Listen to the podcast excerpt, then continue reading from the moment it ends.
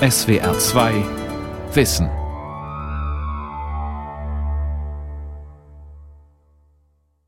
Super fit, super fresh, super Lifestyle, super geil, super Power, super stark, super Markt, super geil.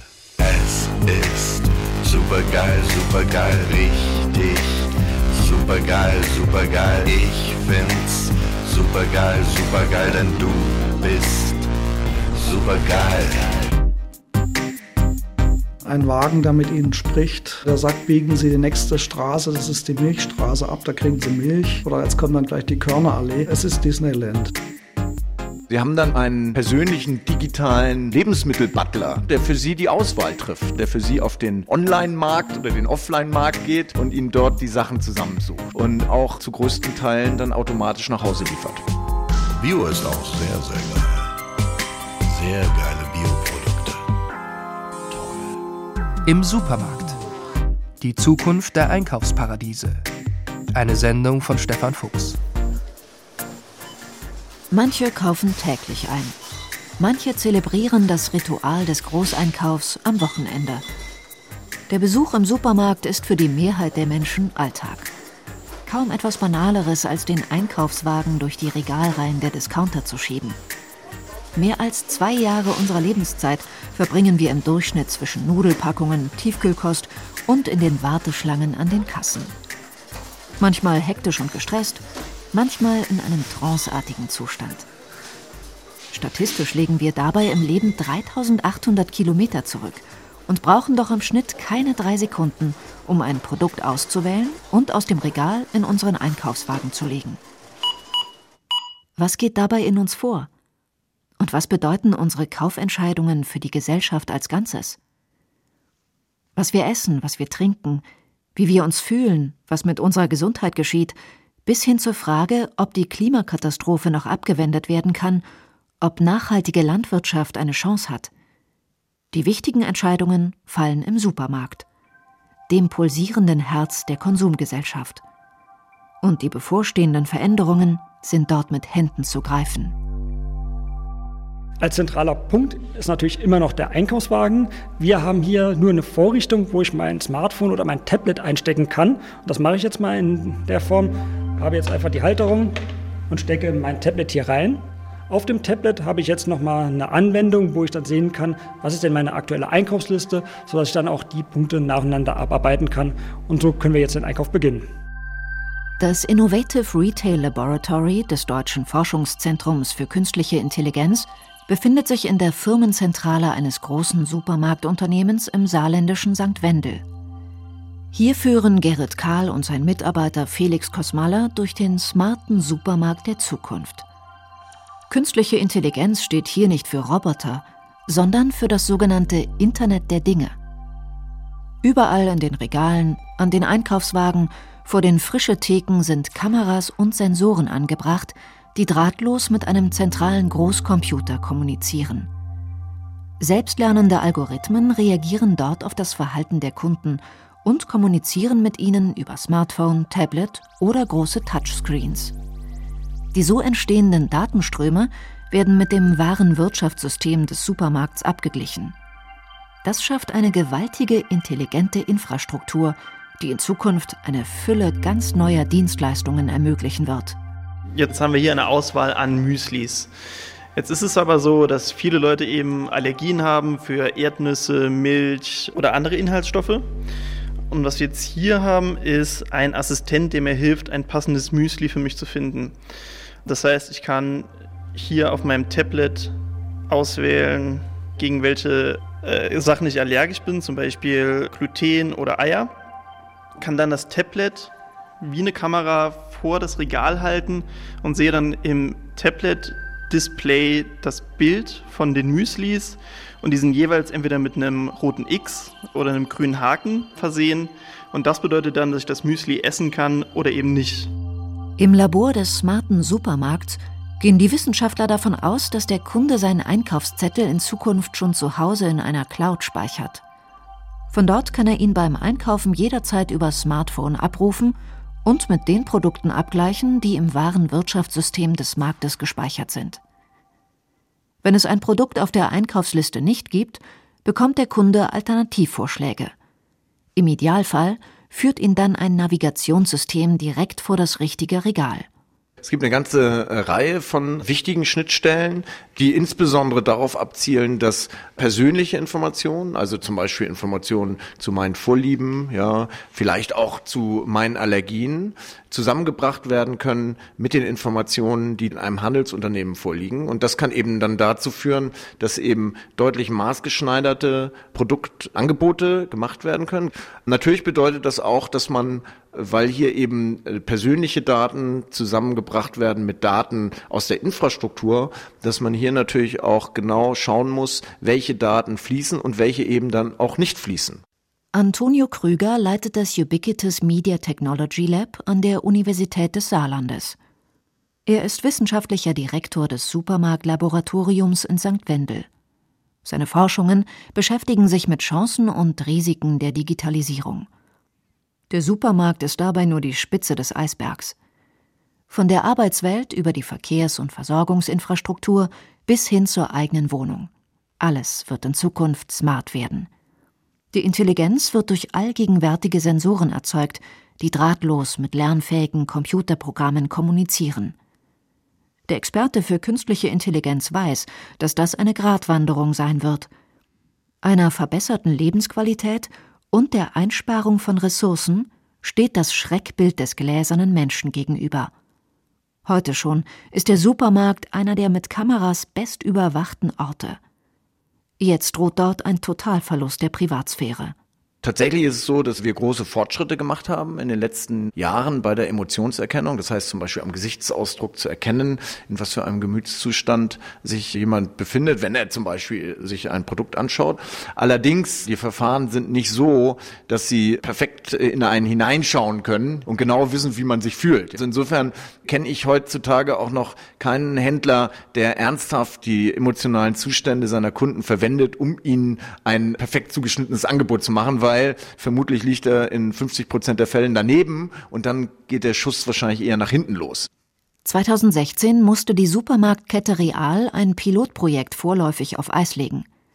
In 40 Filialen hatte ein automatisches Bilderkennungssystem Geschlecht und Alter der Kunden klassifiziert, um ihnen dann in Echtzeit auf Bildschirmen maßgeschneiderte Werbung anzuzeigen.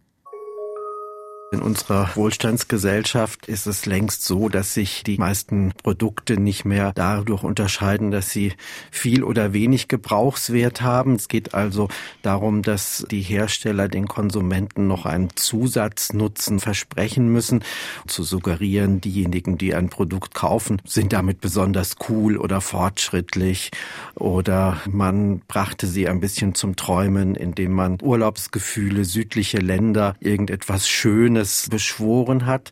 Dann kam sicher ab den 90er Jahren verstärkt das Thema Gesundheit auf, das Thema Fitness auf, kam die Verheißung auf, dass ein Produkt einen eben nicht nur satt macht, sondern dass man damit sich auch noch etwas Gutes tut.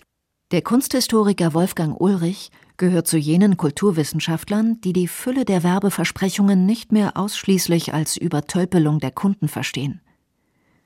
Wie für den Vordenker der Postmoderne Jean Baudrillard sind für ihn Waren Kulturgüter im strikten Sinn.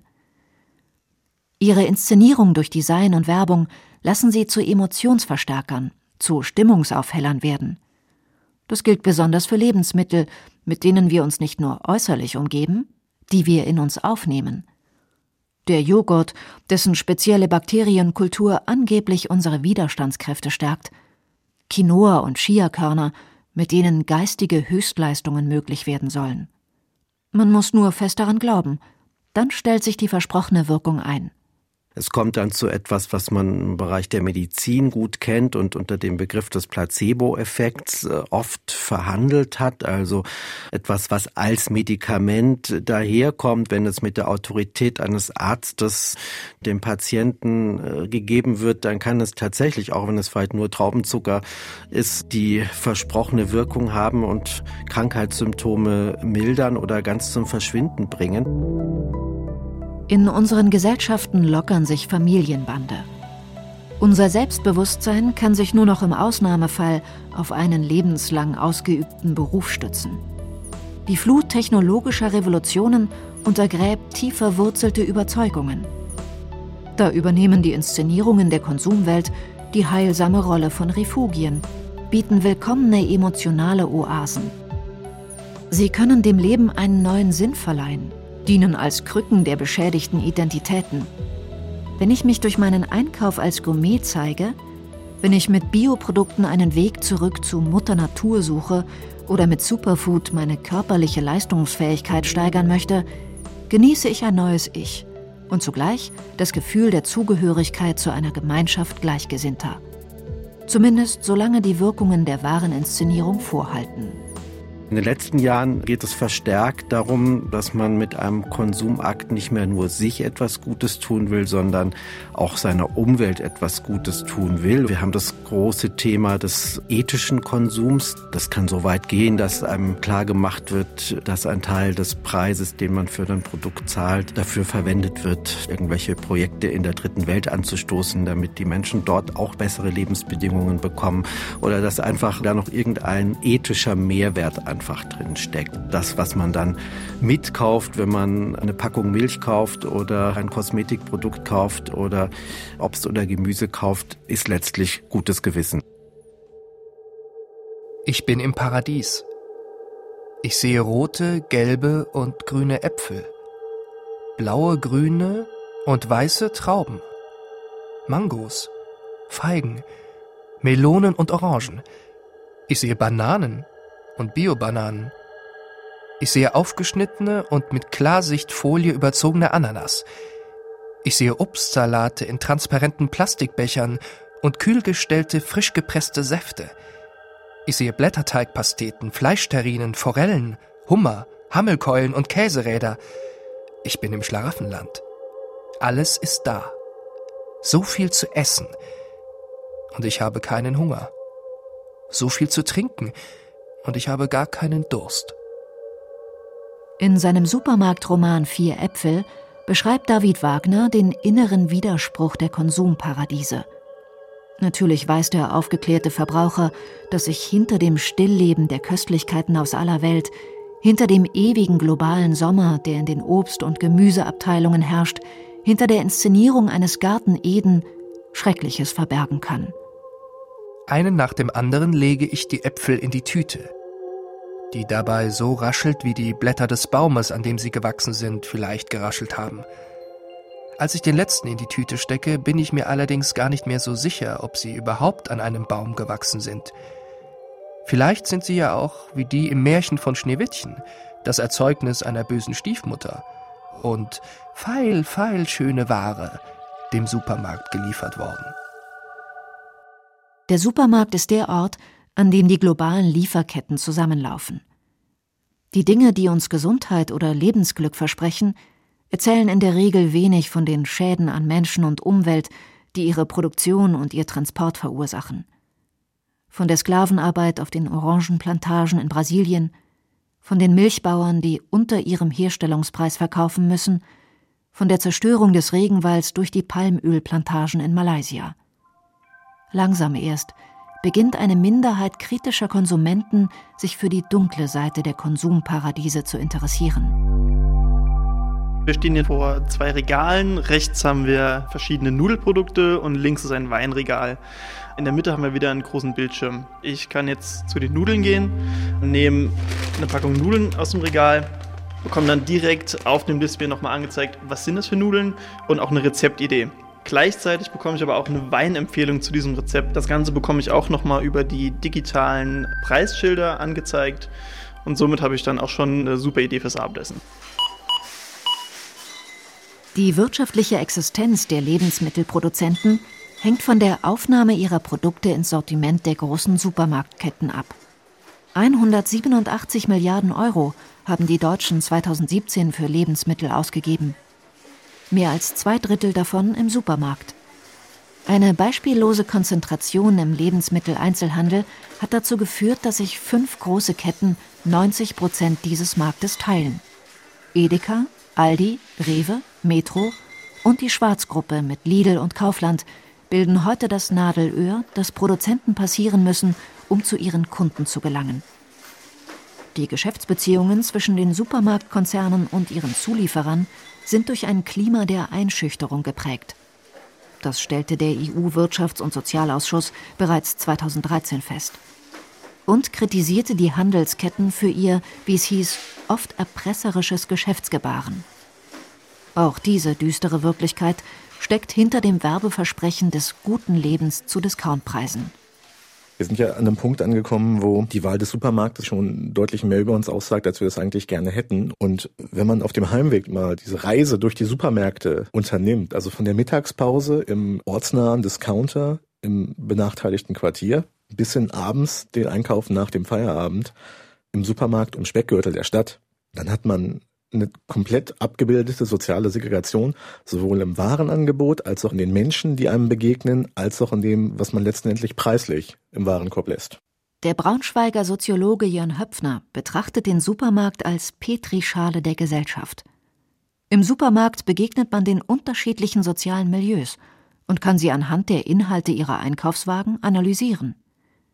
Die ewig unentschiedenen Millennials, denen etablierte Marken Orientierung bieten – die konservativ etablierten, die an überkommenen Werten hängen, die ultra-anpassungsfähigen Hedonisten, das gereizte Prekariat, die aussterbende Spezies der bürgerlichen Mitte oder die spendierfreudigen Leistungseliten. Aber nicht nur der Inhalt der Einkaufswagen spiegelt das Milieu. Die Supermärkte selbst entwickeln sich zusehends zu Ghettos. Wenn ich meinen Supermarkt vor der Tür nehme, ich kann Fleisch kaufen, von dem ich nicht mal wusste, dass es existiert. Das Sortiment der Fleischtheke ist so überaus breit gefächert. Also welche Anbaugebiete, also wo die Rinder oder die Schweine oder die Tiere letzten Endes leben, wie Vielfalt von Tieren, die einem zum Essen präsentiert wird. Während man dann im Discounter eher abgepackt hat und im nicht ganz so guten Supermarkt dann doch ein sehr basales Angebot findet. Also das ist schon verstörend zu beobachten. Deswegen kann man in der Fleischtheke sehr gut ablesen, wo wir eigentlich im sozialen Ranking der Stadt gerade sind. Für den Soziologen kann man am Auseinanderdriften unterschiedlicher Typen von Supermärkten auch den Bedeutungsverlust der Mittelklasse ablesen. Zwischen dem billigen Discounter mit einem Warensortiment von etwa 1000 Produkten und dem Edelsupermarkt mit bis zu 50.000 Produkten klafft eine Lücke. Die durchschnittlichen Supermärkte verschwinden mehr und mehr, und mit ihnen gehen auch die Orte einer Begegnung unterschiedlicher sozialer Milieus verloren. Für den Konsumanalytiker Wolfgang Ulrich verstärkt das die Segregation der Gesellschaft. Wir haben inzwischen tatsächlich eine Aufteilung der Gesellschaft nach verschiedenen Points of Sale. Und da sind diese Middle-of-the-Road-Supermärkte vielleicht noch so eine letzte Verheißung, dass es doch noch sowas gibt wie eine Gemeinsamkeit über alle Milieus hinweg, wo sich einfach Menschen pragmatisch hinbegeben, weil es was gerade in der Nähe ist.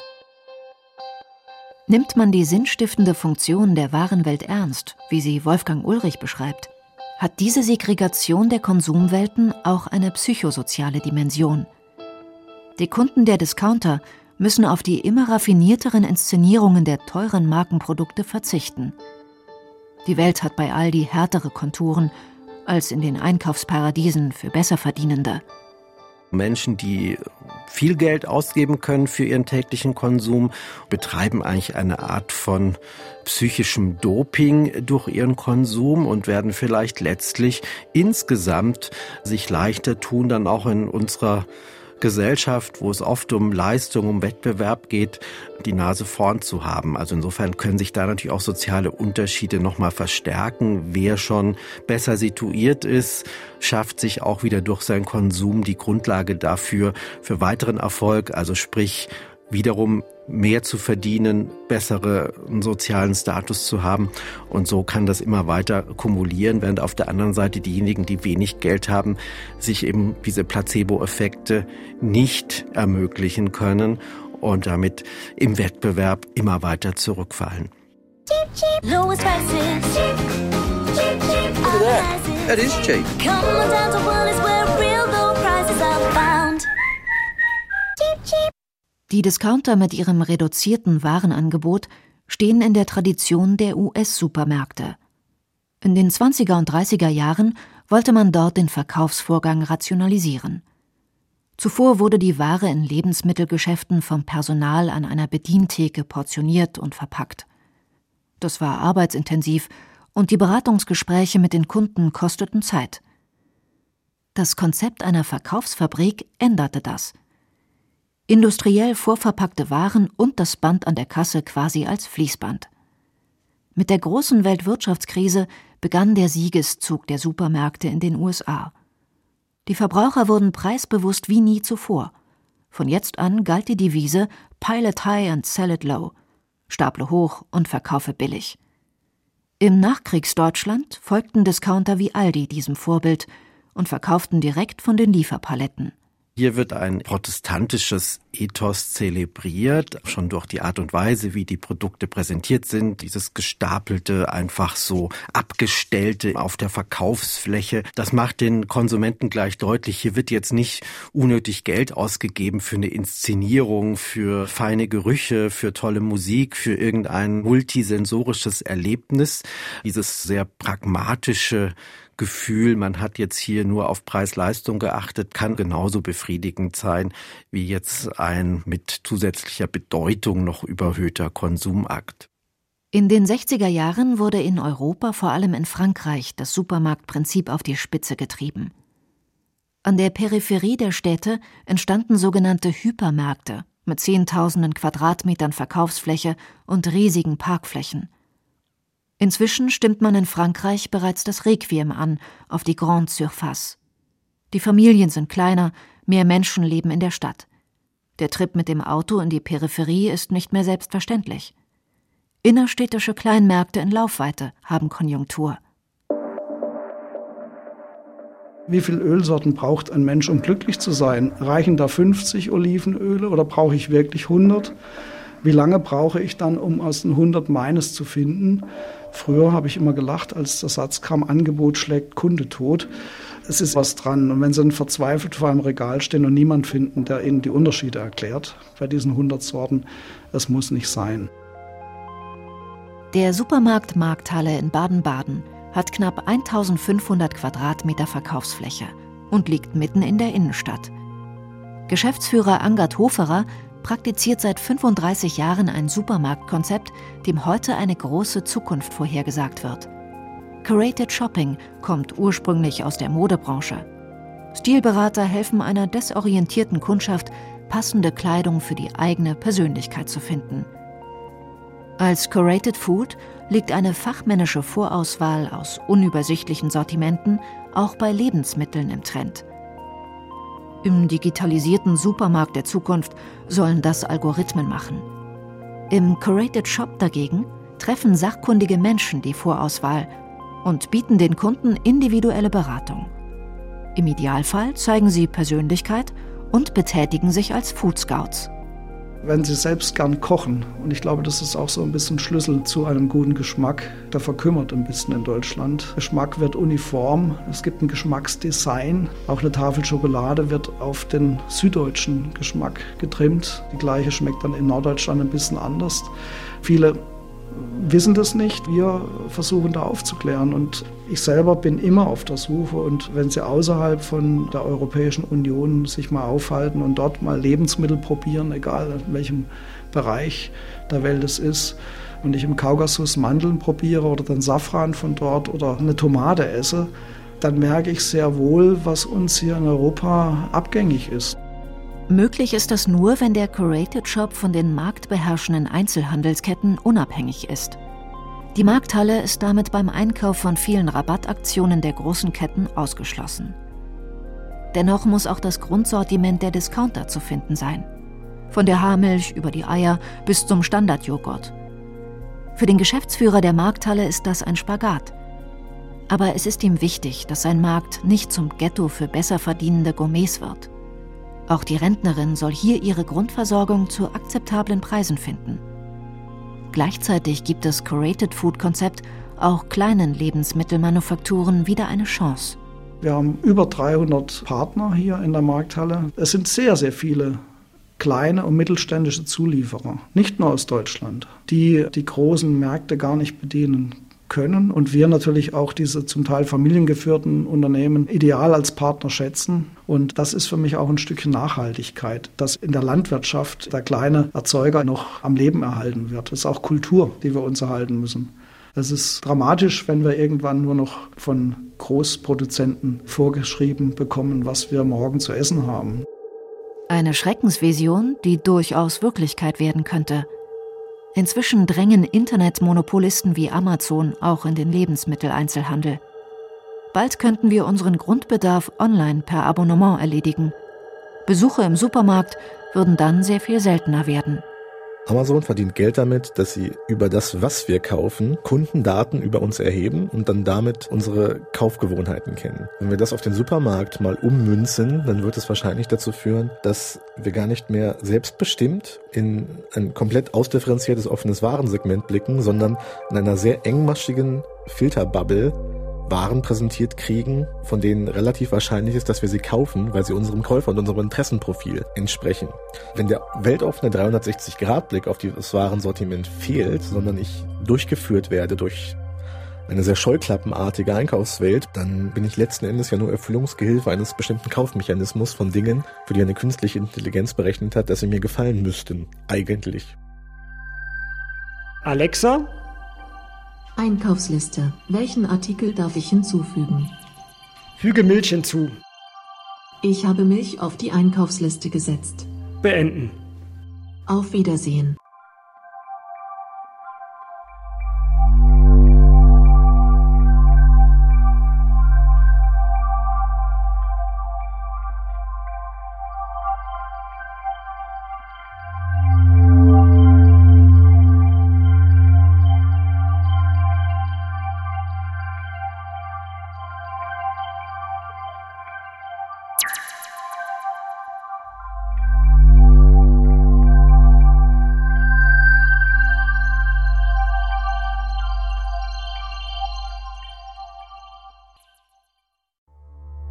Welt verstehen. Jeden Tag. SWR2 Wissen. Manuskripte und weiterführende Informationen zu unserem Podcast und den einzelnen Folgen unter swr2.de.